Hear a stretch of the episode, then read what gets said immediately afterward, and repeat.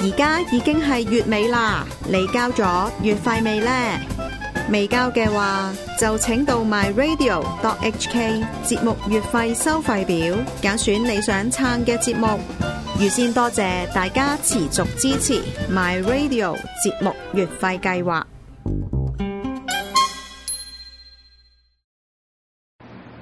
好，翻到嚟澳門街，咁啊繼續我同埋阿 A 人咧都會做節目嘅， Hello，係啦，咁啊吓呢啲咁嘅配搭啊，可人唔知可唔可以再啦？好 似 兩個月之後再翻嚟 啊！係啦，你知啦，我哋嘅偉大漫畫家 Aya 咧，就成日都閉關修練，跟住出啲好作品出嚟啊，咁啊好好賣嘅。咁 啊， 即刻心虛咗一下。心虛喎，係咁有海外市場啊嘛。嗱，咁我諗啦，啊都同 Aya 講過咧，其實佢除咗漫畫之外咧，都有相當之深厚嘅煲劇功力啦， 都相當之資深地煲嗰啲日韓。美劇啊咁樣樣。喂喂喂，咁啊，好似聽講你對韓劇同埋日劇都有啲推介咁樣樣，近排煲緊啲咩先？ 喂，韓劇真係冇睇過，冇講笑。冇睇過啊！你話俾我聽睇過做喎，節目 唔係啊你話俾我聽睇過先可以寫韓劇嘅我喎記。得講咗你你咪介紹我啊韓劇係澳門澳門日劇協會會長啊！有日期會會長， 我哋嚟介紹呢個澳門日劇咩咩 日式劇毒嘅會長係嘛？ 你問下我最近睇咗邊套最潮嘅？阿阿啊渣古先生，你最潮睇咗邊套日劇啊？同一屋簷下，我哦同一同一屋根下係同算。同同一屋簷係有新版嘅喎，都幾年前啊，叫做《年輕我人》。今日仲聽緊嗰首啦啦啦啦啦啦啦嗰首。喂，酒井法子好似剝衫出三級寫真喎，係咪？哎，我哋今集咪就係講呢個題唔目。哦原來係係 咁。唔係，我想講韓劇咧，真係睇唔到，冇辦法，係你睇唔到。冇辦法睇落去。點解啊？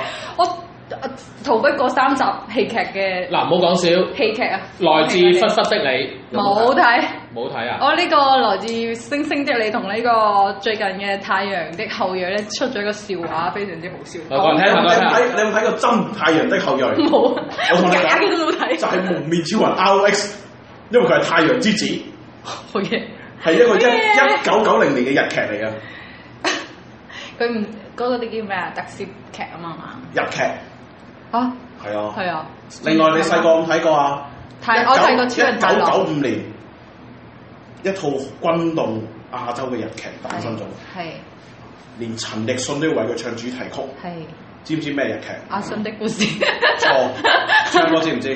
全為一的希望。冇錯就係超人迪迦啦哦人 望得嚟分。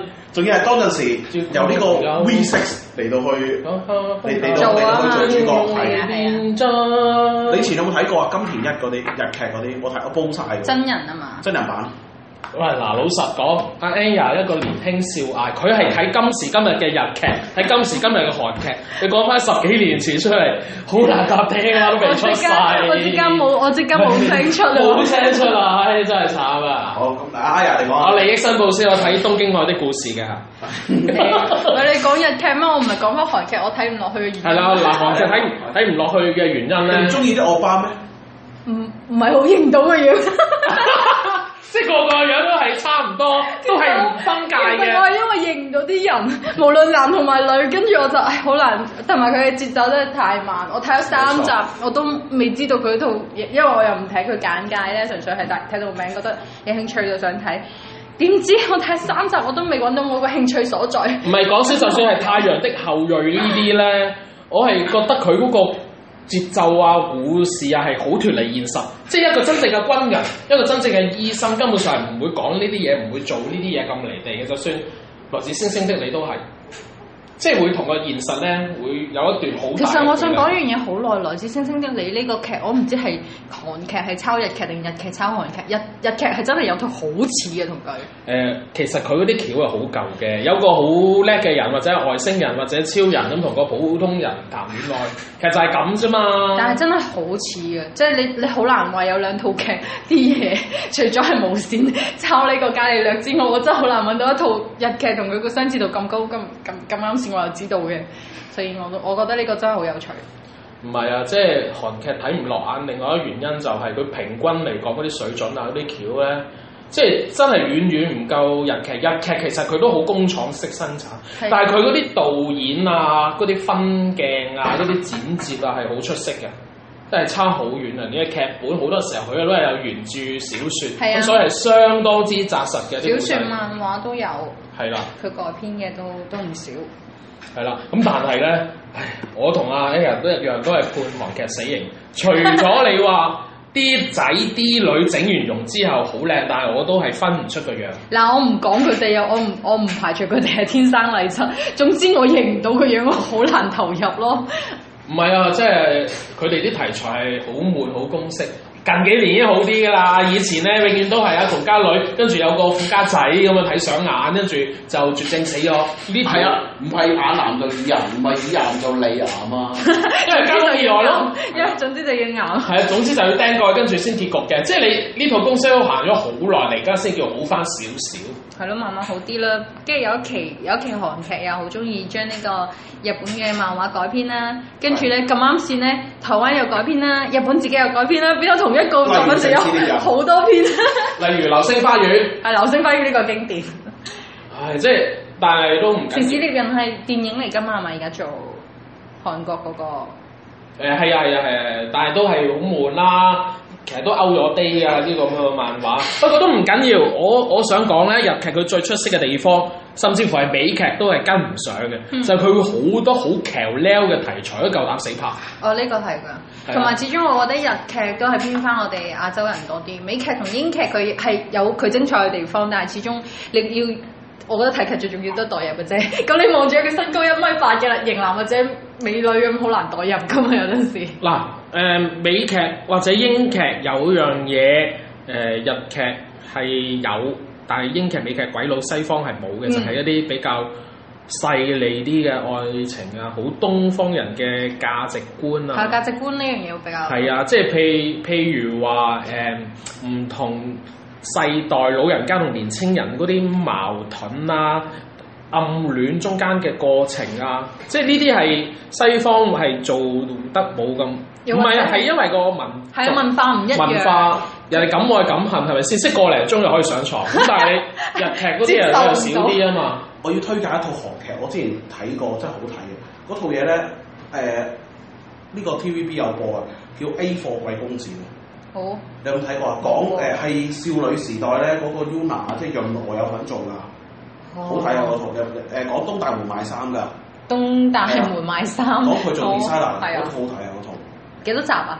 嗰 套好在意因為都好期待係有一套好睇嘅韓劇。十零廿集咯，係嘛係啊 OK 㗎嗰套好睇啊！哇，仲啊，同埋有一樣嘢好就係咧，日劇咧永遠都係好短啊。係啊，十即係咧，你集會睇得晒成個完整古仔，又好好有開成心，啊就感。好有成就感。哎呀，終於睇晒套 啦！你唔覺得日劇咧係比起日本電影係優秀好多嘅咩？日劇係冇錯，絕對係。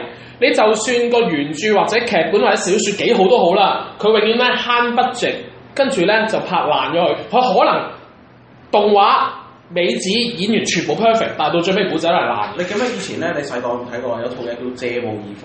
書無以借望，到借借，借冇二貨你咧。係咪你買嗰個有草花頭啊？大佬我驚我睇錯咗第二集。一你要忍唔住追落去嘅，二就算你獨立抽一兩集嚟睇咧，佢仍然係有個即係你你唔需要話係好似無線嗰啲咧，真係話要去追嗱嗱嗱，首先係唔係講種蔗啊？ 呢套 劇，即係一個農夫點樣喺個蔗園嗰度種我好想多講蔗出嗰套嘢嚟。啊係真係我好細個，我記得我好細個，真係好細個，我係搞唔清，個個都話個女主角好靚女，我係嚇啊完全睇唔睇都揾唔到完你。全嗰個阿姨嚟喎，好大隻嘅唔喎，係喎個女仔，有個後生呢個女仔，啱樹冇二貨喎。啱新人入去嗰個啊，哦，佢個個故仔係一個新人入去，然之後再同嗰啲阿姨去角力㗎嘛你，有冇睇過皇家雙妹乜啊？啲真人版啊？冇睇真人版，我有睇漫畫版，我都淨係睇動畫版啫，漫畫版好好睇，我覺得。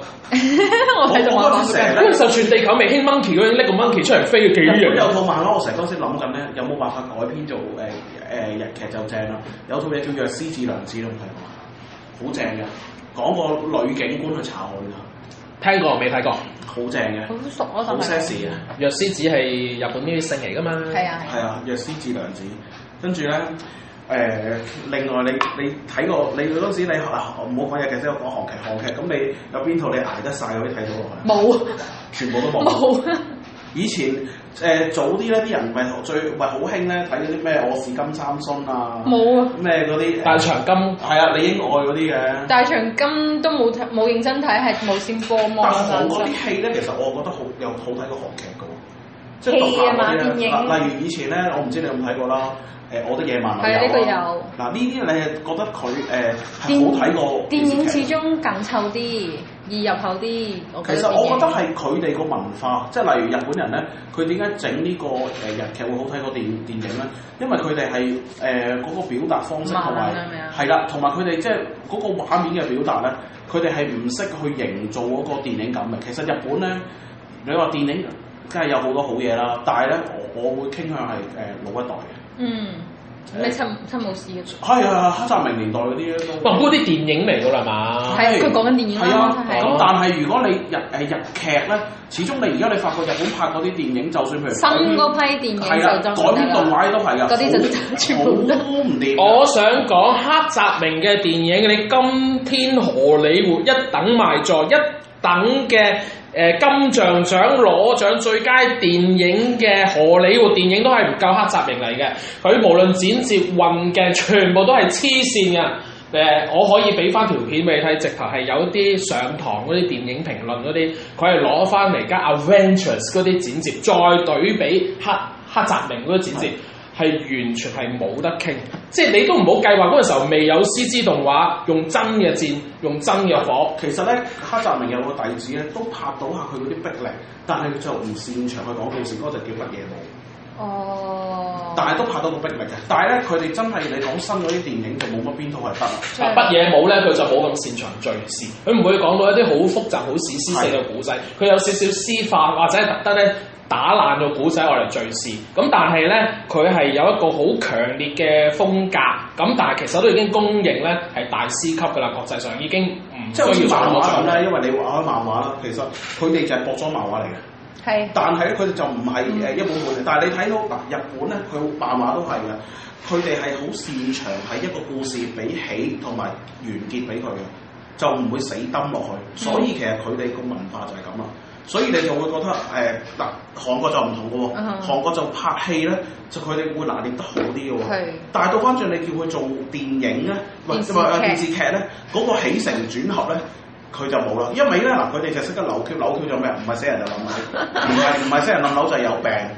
跟住即係正如你無線啫嘛，喐下哦，個女角俾人奸咗，跟住呢個跳樓，嗱，我咁睇佢 嘅，有其實搞笑韓韓國嗰方面咧，佢啲藝術電影咧真係一等一，其實佢係攞好多獎，九十年代至到千禧年之後係都係好掂，但係其實其在咧，商業電影咧始終都係執唔到牛耳，即係佢唔會話出一套好勁嘅商業電影橫掃亞洲，唔使橫掃全球，橫掃亞洲都少。哦即係你話哦法歐國都係啊，法國啲藝術電影都好掂㗎。我發覺係啊，誒呃咁咁，佢五六十年代已經好掂先，甚至乎掂到你而家好多電影都冇辦法追得上佢。佢試過嘅嘢，你而家地球上都未有現今嘅電影人超越佢，呢樣係無可否認，但太難啦。但係去到後尾，你去到即係上到去叫做為人所認識嘅，你都係要走翻荷里活商業路線，咪變咗嗯就有實實不太冷嗰啲咯。咁咁但但係係嗰啲其實都係好商業嘅。但係佢原先佢就有手手不太冷嗰啲演員，佢誒誒嗰啲其實佢哋都係拍藝術電影出身噶嘛，但冇人識噶嘛，結果你都要向現實低頭噶。所以其實咧，你睇到咧，成個荷里活同埋以前傳統港產片嗰種嘅敘事方式咧，其實就啱嘅，即係要向嗰個路。但係咧，日本係唔會向嗰個方向嚟到去去去邁進嘅，佢係唔會吸收嘅，因為佢哋堅持自己嘅文化啊嘛。嗱，我反而係咁睇，佢商業嗰方面咧計數計得太盡，由《死亡筆記》至到去嗰套叫做乜嘢嘢話？僵屍啊？驚成咁啊！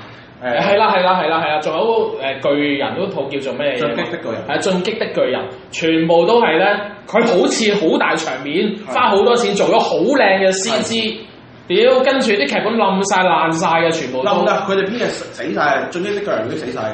係啊！但係你你睇 trailer 覺得，咦，其實都 OK 喎，幾有誠意喎誒咁樣嗰個嘢哇，睇完先知誒你嘅。嗰個咩 Dead Loops 叫咩？死亡筆記咧，係啊都還好，第一集之外，其實全部都係爛嘅，我話俾都你聽。還好。但係咧，你如果佢之後再講嗰啲就死晒。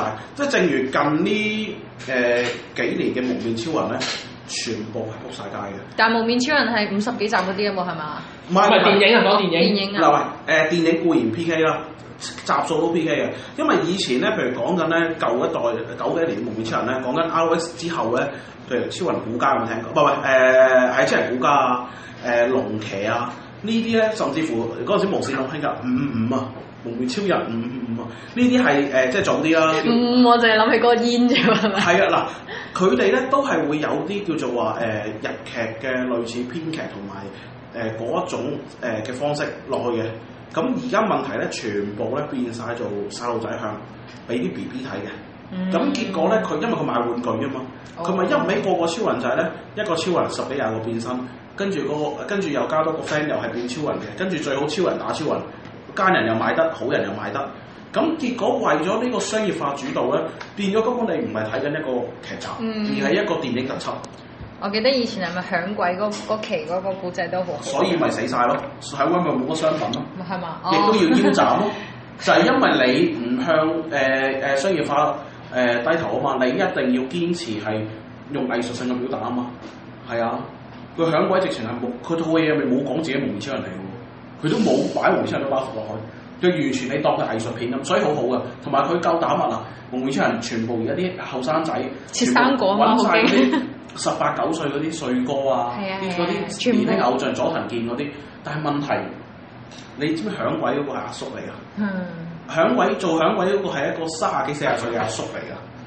跟住你你變相你你而家你其實你唔敢噶，啊你一定要揾嗰啲僆仔咧，佢蒙面超人揸電單車噶嘛，電單車佢冇電單車牌噶，佢要揾個替身去代佢揸電單車，再將佢個頭 key 翻落去嗰個電單車度。唉哎嗱、或者咁樣樣啦，我哋講咗咁多特攝咧，我哋翻翻嚟講翻韓劇、日劇 先。落下劍心幾好睇嘅，浪客劍心啊，羅家電英影心啊，你 O 講 K，緊你講緊電影啊？係呢個係少數少數好睇，甚至乎係拇指好啊！呢下先難喎，係嘛？好靚，啲啲動作好靚，全部好靚，做得好好。係啦，呢、個誒、都係跌，我係踩咗少少電影嗰方面啦，啊有少少特攝啦，咁講翻。誒唔好講咁多，哎呀，你講下你自己煲咗啲咩日劇先近排日劇而家今年好認真咁追緊呢個大河劇《真田啊院》。大河劇，其實咩叫大河劇咧？大河劇就係日本歷史悠久歷史嘅歷史悠久哦悠久嘅歷史劇咯，即係其有冇實時裝有冇睇過誒古裝片新選組，新選組，冇。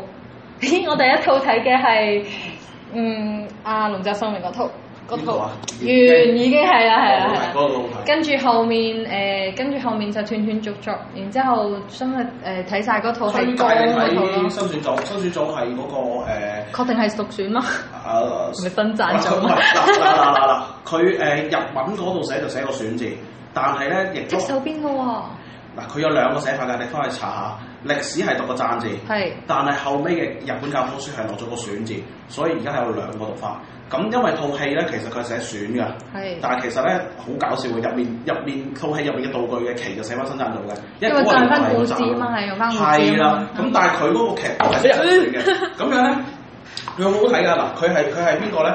佢係嗰個 Smack 啊，即係阿阿陸川河哉嗰個咧，誒嗰嗰隊咧咪有個叫大口仔嘅，哦大口字，唔係唔係唔係，大口仔邊啊個？誒有個口好大嘅，啊誒唔緊要。啦，嗯，係啦，咁佢佢做主角嘅，跟住佢去佢去做近藤勇嘅，跟住咧其實呢套都好好睇，因為其實嗱誒佢做嗰、個嗱最興啦，平時出去誒講嗰個呢個新贊組咧。係咪誒嗰個叫沖田總司嘅，係就係、大屠殺個男主角啦，即係做夜神月嗰、個。嗰個好方面嗰個嗯夜神月係咪佢啊？誒誒嗯係咯，我知我知我知，係你知我我知道邊個，唔係 L 啊嘛。唔係 L，唔係 L，係啊夜神月咯， 佢成日都做呢啲超誒，超正㗎其實。喂，咁其實會唔會話啲時裝劇都有啲推介咁樣樣咧？時裝誒而家夏天啦，每年夏天都會推出一套咧誒月陽光與海灘喺海邊，然之後談戀愛嘅一套日劇㗎，啊，係㗎，呢個傳統嚟㗎，原來。傳統嚟嘅，最每早年咪都有 Beach 嘅。 Boy 咯，係啊，反 町隆史嗯但我冇睇嘅，最我誒我未出世今年嗰套就係啊同同谷美玲做嘅都 OK 嘅，咁都係嗰啲香。有一年咪有一年就係嗰個香里奈主主做女主角嘅。前排嗯啊無線有播嗰套 l 唔知乜鬼唔記得咗，嗰套都冇睇啊嘛我。係今年先。嗱，啊頭先講嗰套咧，啊嗱誒、即係嗰個講身處組嗰個咧，佢係零四年嘅大學劇啊。咁跟住咧，嗱，但係佢落個名咧，你睇下啦，維基而家有講，佢係落個選字係，咩？啊記唔記？但係入邊佢都係落個雪字嘅，等我睇埋係啊個主演叫咩名先？係啦。你一呢個係推介你嚟睇嘅，因為比較係誒、跟翻正規啲嘅，就唔係話成日都講咩 BL 啊 嗰啲。喂，其實上得電視要 BL 好出格嘅，係咪有啲難度咧？誒呃日本接受唔到會㗎，啊佢會佢做照做㗎。佢有一套誒、呃又係呢啲咁樣古裝嘅，佢係講啊，嗯，嗰、個嗰、個嗰、個叫咩名啊？織田信長係女仔，嗱女人嚟嗱我要講嘅。一講啊，頭先個新選咗嗱，真係選擇個選啦。咁誒入面咧，佢去做呢個咧，誒、齋藤一嗰個咧就係誒呢個誒啊，喂喂，一個咁一個咁講誒，等下先，等下先，等下先，等下先，等下先。誒嗰、個嗰、個頭先頭先，誒我亂咗少少先。誒誒唔緊要，咁啊趁呢個時間咧就繼續努力 Google 先 嚇，我只可以百度，唔好意 思。係嘛？嗱，有即係得啦得啦逐得啦啊俾我揾到啦，揾到啦，終於近藤勇咧就有呢個香取慎唔做嘅。哦，香跟住咧港嗱，誒山南敬佐咧就係界人，知唔知邊個界人啊？我知啦，我而家睇緊真田院咪就係佢做嗰咯。界人咧就係誒嗰個咧。 Hero Hero 誒同埋咧，佢之前咧唔係好出名嗰套啊，呢個係誒拍誒拍晒台嗰套咧， Hero High 啦。係啊啦，跟住嗯嗱，另外沖田總司咧就係藤原龍也，即係頭先講緊，哦係啦嚇夜神月啦，咁跟住齋藤一個邊個咧，小田切 讓，即係哦夢想人顧家，睇得啦呢套。係 啊啦，跟住仲有喎，仲犀利。誒、有一個咧係講係做佢個 friend 嘅，做呢個土方歲三嗱，土方歲三邊個做咧？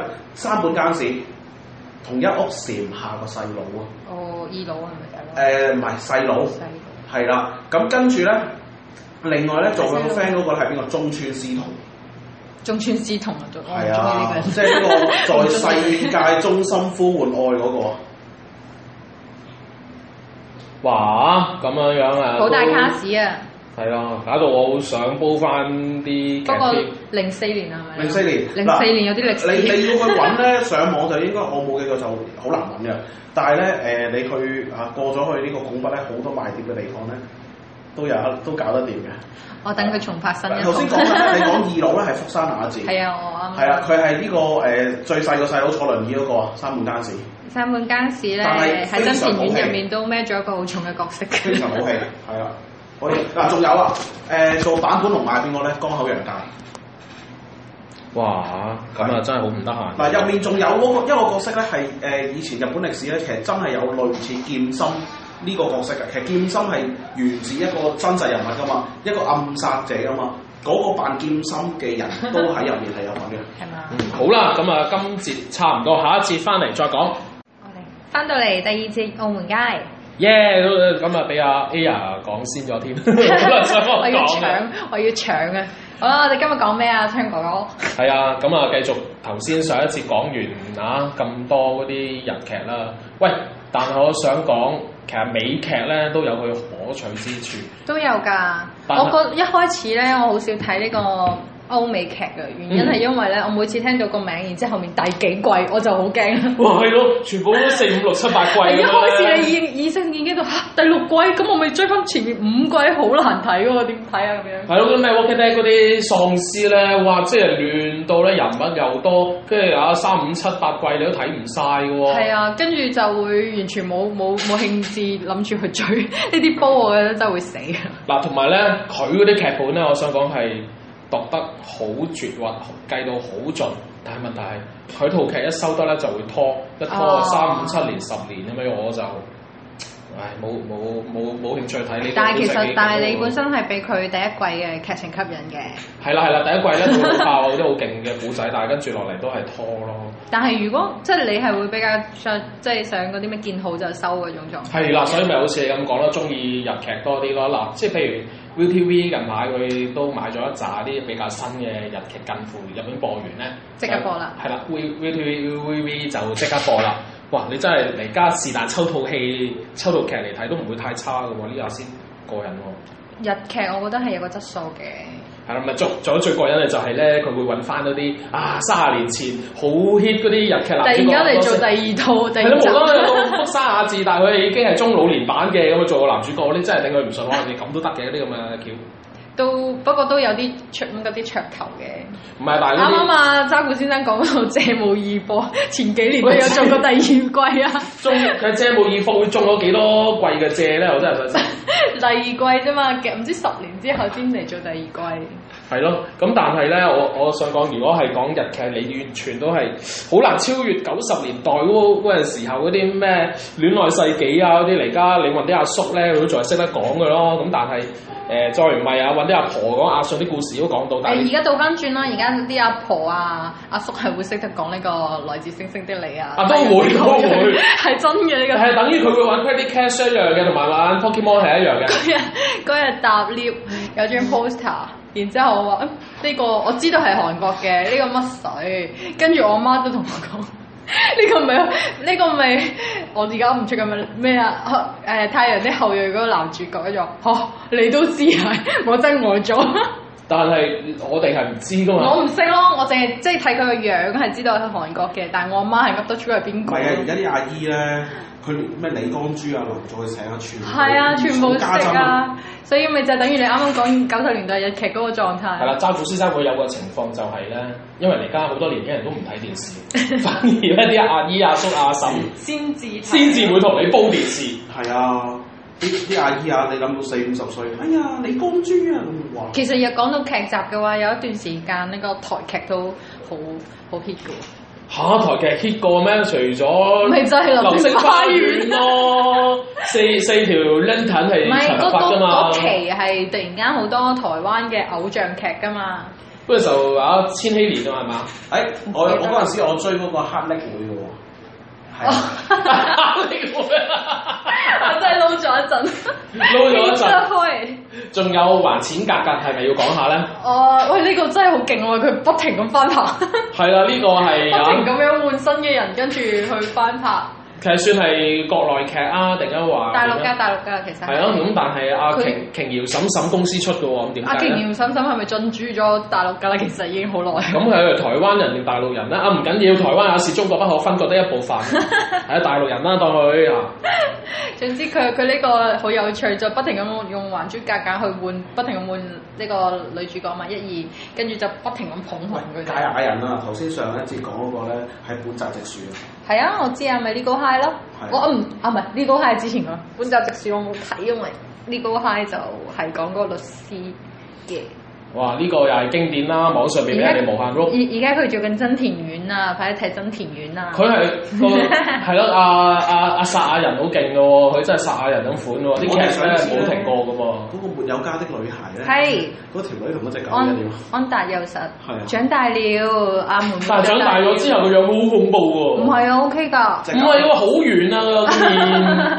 ，OK 啦，唔得，我接受唔到咯。細個咁可愛，大個搞到咁嘅樣，細個咁可愛，而家仲 keep 到算係咁啦，通常都長哇歪 keep 到咗。咁，好怪胎啦，係啊，有大外家星人啊，喂大佬你。記唔記得識小龍啊？細個時候，他也長大了。哇！嗰個而家變嗰個而家變咗一個好出名嘅歌手，張如成咁嘅樣喎。 我唔知章魚，章魚咁嘅樣定章魚成咁嘅樣？章魚但係佢成咯都長大咗啦，好搞笑。肥仔嚟嘅喎，而家變咗。哇！真係唔識喎呢個。你唔好以為識小龍大個就變咗識武尊咁樣，兩回事。 依然係好打得。係啊，咁但係，喂，我想講劇劇咧，我哋講過咁多啦。誒、會唔會呢啲都好主流啦？聽講你泰劇、印度劇都有兩首喎。 啊講啲講啲你自己睇過嘅劇出嚟，我啊真係未睇過啦。你頭先咁我咁把睇口咗，我睇咗都講唔翻出嚟喎。唔係跳出嚟啦，睇下唔觀係眾佢佢係聽唔聽講，跳我舞。記我記得我睇過嗰套泰劇啊，都係講神話嘅，嗯，咁樣個男主角咧就由頭到尾戳樣戳住戳住，講嘢都係笑住嘅，謝霆鋒錯啲定要錯啲先？佢戳啲啊！哇，咁啊，咁啊，真係國際水準喎，錯到。真係好勁嘅，跟住嗰 啲女咧又係又係笑住喊喊住笑，但係好假噶其嘛。實我唔係聽，我唔係睇得好明嘅，不過我覺得好有趣。你睇即係即係啲係得泰文字幕，係冇中文字幕 有。中文字幕有嘅，中文字幕都唔明咁大劑，因為佢講呢個神話，佢一開始就講個妹妹唔知點樣掂咗嗰件神器，跟住個神就好嬲咁揼揼揼揼揼咁樣嚟到佢哋宮殿面前， 我就係諗緊究竟佢係唔俾掂嗰樣嘢，定係掂咗先會召到個神，我就搞唔清楚呢啲佢哋嗰個習俗啦。有冇中文字幕㗎？有啊，但係佢唔係講得咁清楚，跟住佢嗰啲神名咧，又又讀咗出嚟，好似好似同相識，但係又好似唔識佢。佢嗰啲係佛教嘅神啦，定印度教嘅神啦，定乜呢個神啊？啦，我真係講唔到啦，我真係唔可以亂講。係咪係咪搞流蛇嗰啲啊？拉架嗰啲啊？嗯又唔係喎，Laga 呢啲就濕易婆啲係啦嘛。應該係濕德婆嘅國嗰印度扎嘅，但係就唔確定係邊一個，嗯係咯。嗱，因為濕婆佢係橫跨佛教同埋印度教嘅係可以。因為我我我係跳，即係見到一集就撳咗入去睇，哇咁所以咧我係冇辦法可以。又話好寒，又話瞓翻下漫畫去煲喂泰啊喂喂喂國喂，劇。呢啲係攞靈感嘅要點嚟嘅話，一定要周圍暗下先可以激發下我嘅思想。 哦，咁又係。哇，唔好講笑啦！嗱，講咗咁多劇啦，連泰國劇都講埋啦。咁我哋講下啲睇劇嘅方法啦。廿年嚟真係不停哦，改呢變，個不你停最進步。清楚啦，係咪啊？ Yeah 我只有一個方法，只有一個方法，唔係啊。開住咩個啊 mon 睇啦，我我屌！咁你電視又係 mon，電腦又係 mon 嘅啦。我都係用，我都係用。你買碟，買正版碟，買翻版碟，買 VCD，買華光定買 DVD，我好我大好學窮問係咪㗎先？，我冇買㗎。你咧，你嚟講下。唔係，咁你視頻定 BT 你都好講學問噶嘛，大佬。我記得大學嗰陣時就拉 BT 咯，嗱，我哋聲明先，我哋只係下載相關嘅片段咧，我作哋喺學術廿嘅四，抄我哋下。廿四小時之內啊廿四小時之內咧係會 會 delete 嘅，我哋唔會中意撲街咁樣樣咧睇老翻嘅，啱唔啱啊？我哋更加唔好似撲街咁樣，自己搞到動畫節目波佬翻嘅。啊我哋每集都要提一提呢個偉大嘅撲街，撲街係刪自創人啊係嘛始？創人係。好啦，咁你分享下你呢個睇碟煲劇嘅嗰個方法啦。哇！嗱，大家回想一下，大概係九幾年嗰陣時候，澳門嗰啲咁樣樣嘅老番碟成行成市，係一套 VCD 十幾廿，係一套喎、六隻喎、跟住一隻裏邊唔知有三集定五集嘅喎、三集就諗，係嘛？我唔知我哋都睇過啲五集嘅咁勁嘅你點解？睇到五集啊？係啊，但係啲畫質就真係起晒格仔咯，睇、哦哦即係睇 VCD 去睇 AV 咁起咁我格諗仔三咯集係最佳㗎啦，係咪？唔係，即係我講緊真係戀愛世紀悠長假期嗰啲年代咯，嗰啲畫質係好差噶。咁但係我想講啊，八九十成啲人都係睇嗰啲係冇正版碟噶嘛，嗰、個年代澳門嗰啲日劇，誒、睇無線播咯，係嘛？無線播之後都已經兩三年之前啦，坐底。啊即係之後兩三年先有得播。係啊，同一屋成下咧，嗰個年代咧，我係去一啲鋪頭租帶嚟係咯，我記得係應該大睇。先 H。M V 啊，咁哦我係碟之前係我最大大我係睇《美少女戰士》， 跟住咧，去到後尾，你知邊間天域啦？天域賣碟㗎，啊澳嗯門賣碟㗎喎。而家好似仲有㗎，係咪仲啊？有喺仲有仲有仲有老字號。我喺嗰陣時咧，因為追 GTO 喎，嚇！跟住香港有代理咧，佢每個月就會出一至兩次係，每一隻 VCD 入兩集邊有兩集，兩集跟住一隻 VCD 當陣時都賣幾十蚊㗎，唔平㗎嚇。九幾年嘅時候，即係九十年代尾啦，嗯，我係喺天域買晒成套嘅 VCD。你嗰嗰陣時咧好貴，因為真係中意嗰套嘢，所以焗住買正版。一套完晒咧，我冇記錯係因為佢六啊幾集嘅嘛，有成三啊幾隻嘅。六十幾。喂，但係會唔會有情況咧？你嗰陣時候買完 VCD，佢一一二季啊嘛，哦？你嗰陣時候買完 VCD，但係進展到 DVD 年代，呢度買到 DVD，跟住進展到藍光年代咧，買到 DVD 藍光版。因因為因為後尾 DVD 咧正版冇出啦，嗰、個版權可能嗰間嘢誒已經冇冇再出啦，因為嗰間嘢除咗出 GTO 咧，佢亦都有出啲以前舊啲嘅誒卡通，例如《聖鬥士星矢》嗰陣時嘅 VCD 版，去到後尾佢轉咗 DVD 咧，反而係誒、國內號稱自己有正版，跟住入面四隻 D 豆搞掂晒，嗯即係四隻 DVD 搞掂晒咯。不過誒、因為個字幕咧係誒簡體字，所以我就冇買到啦。嗯，嗱，我想講咧，國內老翻咧係好乸強大。 係。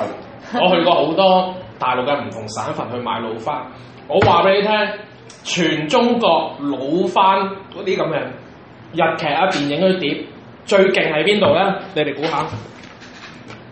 有幾遠啊？可以去到全中國諗啦。全中國咁大範圍？啊唉、收細少少喺北京嘅，拱北地下商場，喺北京啊嘅。喺北京嘅，王府井大街，喺北京嘅。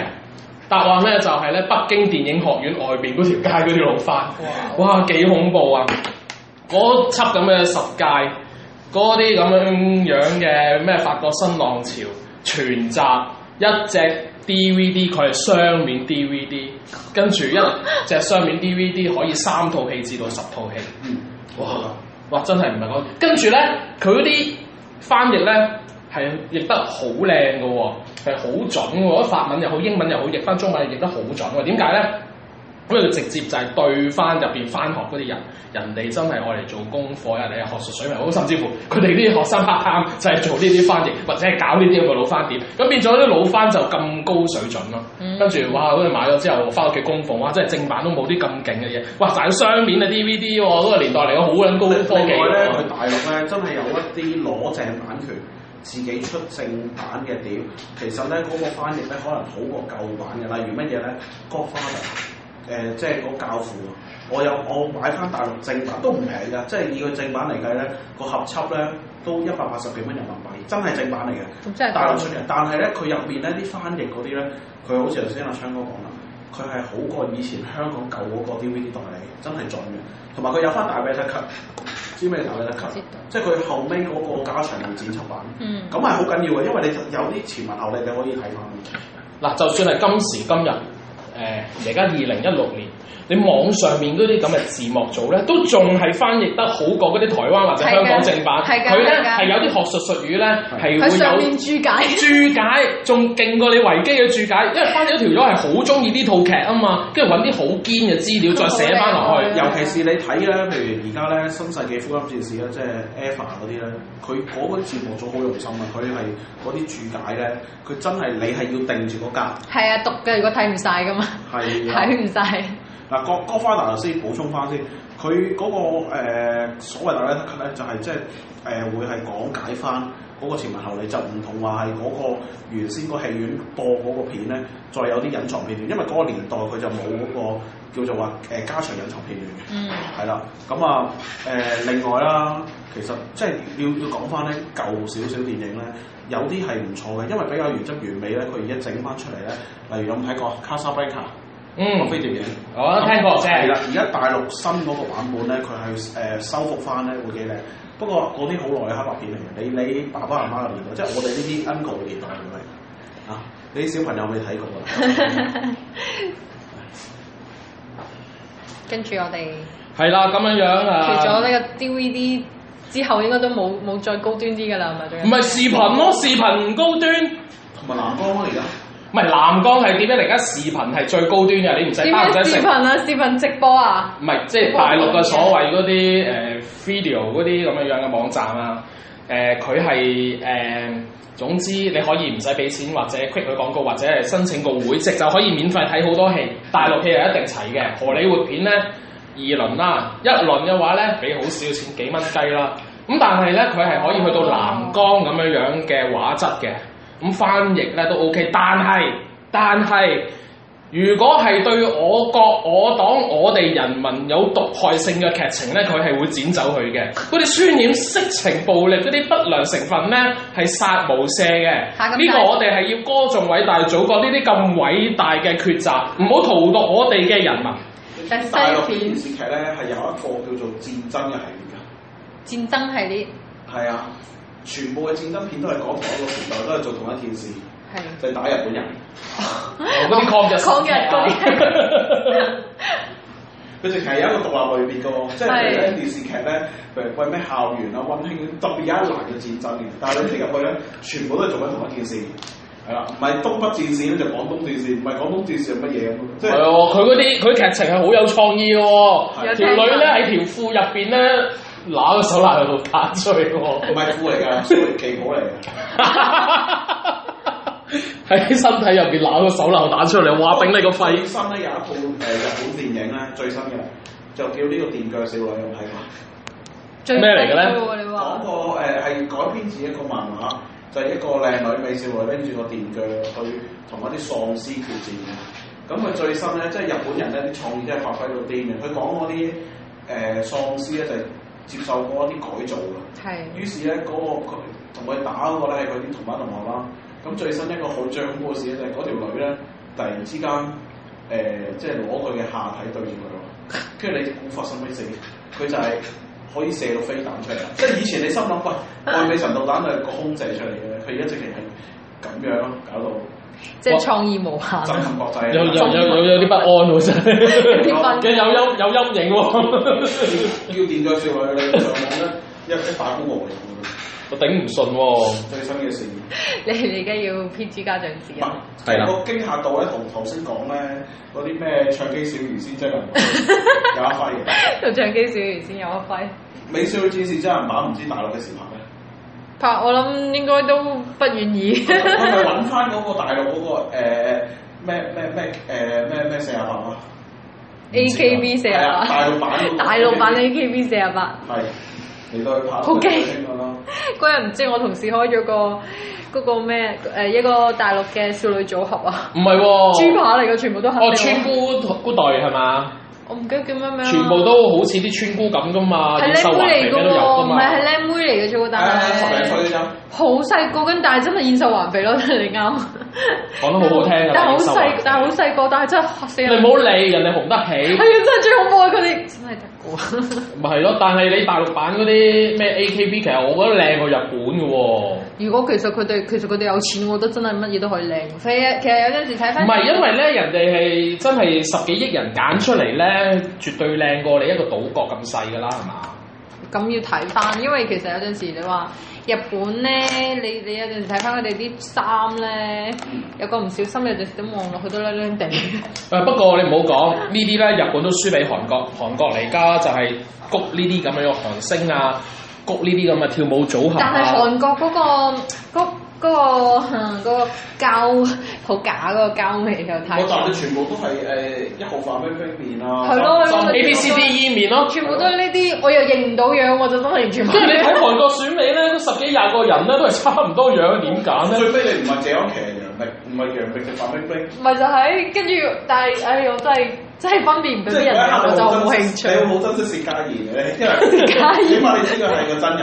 點解你而家去到薛家燕嘅落差唔夠佢咁大？唉，薛家燕啊，後生嘅時候都 OK 噶，等於係啊朱咪咪都係成個 jam 咁係嘛？係啊，嗱，啊靚靚靚過 G M 㗎，最係尾啊後生。唉，不過咁講啦，我我我我始終咧都係覺得韓國呢只硬推咧係好難頂嘅，你而家硬推咗一紮出嚟，咁又點啫？過得三兩年都係唔好難有人唔記得，你唔同日本啊嘛，佢本身作嗰啲曲，誒、嗰個歌星唱嘅歌係有靈魂嘅，過咗廿年之後都仲有人識唱嘅。同埋而家咧，其實咧，你會發覺啊，多人記得或者成為一個嗰個時代嘅誒 icon 同埋同埋一個一個認證，其實咧就反而唔係靚嗰啲喎。係啦嗰個咧咩 P S Y 咧騎馬舞嗰條友咁樣，你唔會唔認得佢啊。佢就算冇身材，你都仲係啊係啊係啊，但係一個騎呢肥阿叔係啊先。係啊咪係咯。但係如果你話喂講靚女韓國，老實講，少女時代而家都好多人誒、認邊個打邊個都認唔到我啦。真係認唔到咯，我真係認唔到嗰啲啦。所以你話靚，反而係要你要個人有特色，你先會記得佢咯。其唔實係咯，你樽命籃球係咪真係咁靚咧？咁啊真係有性格多過靚啦，係咪啊？係啊，呢個係事實。唉，真係你五輪真功，你唔通同靚完全知不上邊啦，係你 嘛？點解全部講晒呢啲人出嚟？嚇，啊好你個跨度好大啊嘛！五輪真功，好有歷史啊，係咪呢唉，咁咁冇計啊嘛，譚詠麟都要跟佢揾食，唔係你今你今時今日都仲有香港人會識啊嘛。咁、你完全唔係 sell 美式，唔係 sell 商業包裝，人哋真係有功力啊嘛，係咪先？嗯話、大佬徐小鳳都係唱佢啲歌㗎咋，嗯你話徐小鳳殿堂咁大家，但係徐小鳳係要唱五輪真功嗰啲，咁你點計啊？係咪先？個？好咁所以咧啊，呢啲咁嘅文化強勢咧，誒、我都係覺得大家啊，作為一個中國人都要急起直追㗎啦！睇到啊，日本奧運嗰個軟實力，你就知道係幾咁強勁。你未睇到套片，睇完套片之後咧，有人解讀翻，原來佢係跟翻一九六四年日本奧運嗰啲 poster 係一模一樣構圖、一模一樣畫面做翻出嚟嘅。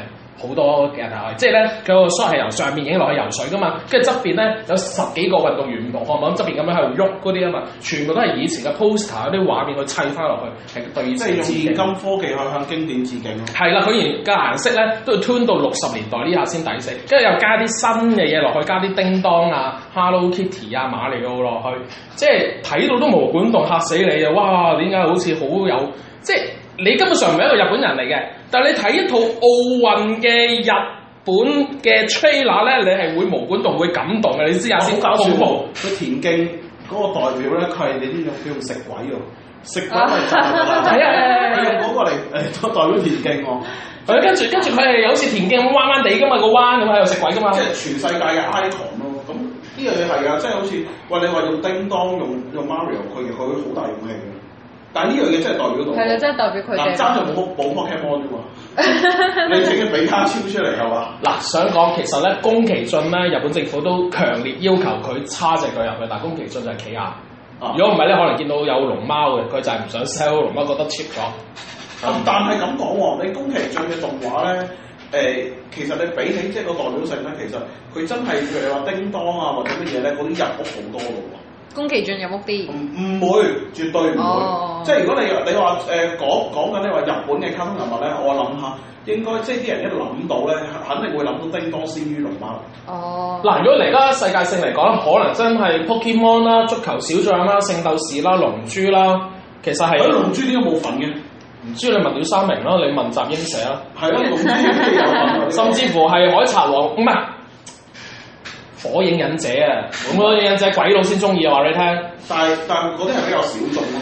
誒呃唔係火影忍者唔小眾㗎，啲西方國家係好主流嘅日本動漫嚟如果㗎。你比較翻咧歐美咧，其實 Mario 啊真係排number one 嘅。誒咁因為佢直直耐啊嘛，其呃實。唔係呢個係 game 界嘅個歷標史楚嚟同埋㗎，即係等於食鬼一樣啫嘛。嗯，係咯，即係啊！日本嗰啲軟實力一講，你真係心寒啊！哇，全部都咁勁，一講出嚟係入晒屋嘅。你唔同美國嗰啲，唉、你可能係某啲荷里活片好勁，咁但係但係佢都有佢都有佢嘅 icon 唔。係難聽啲講句啊，華納啲動畫人物嚟，都冇人記得 啦，係咪先？咪就係老屎咯。唔係唔係。唔係嗰個唔係嗰個係迪士尼，迪白雪士尼都仲好啲啊嘅。史努屁嗰啲咯，加菲貓咯，係嘛？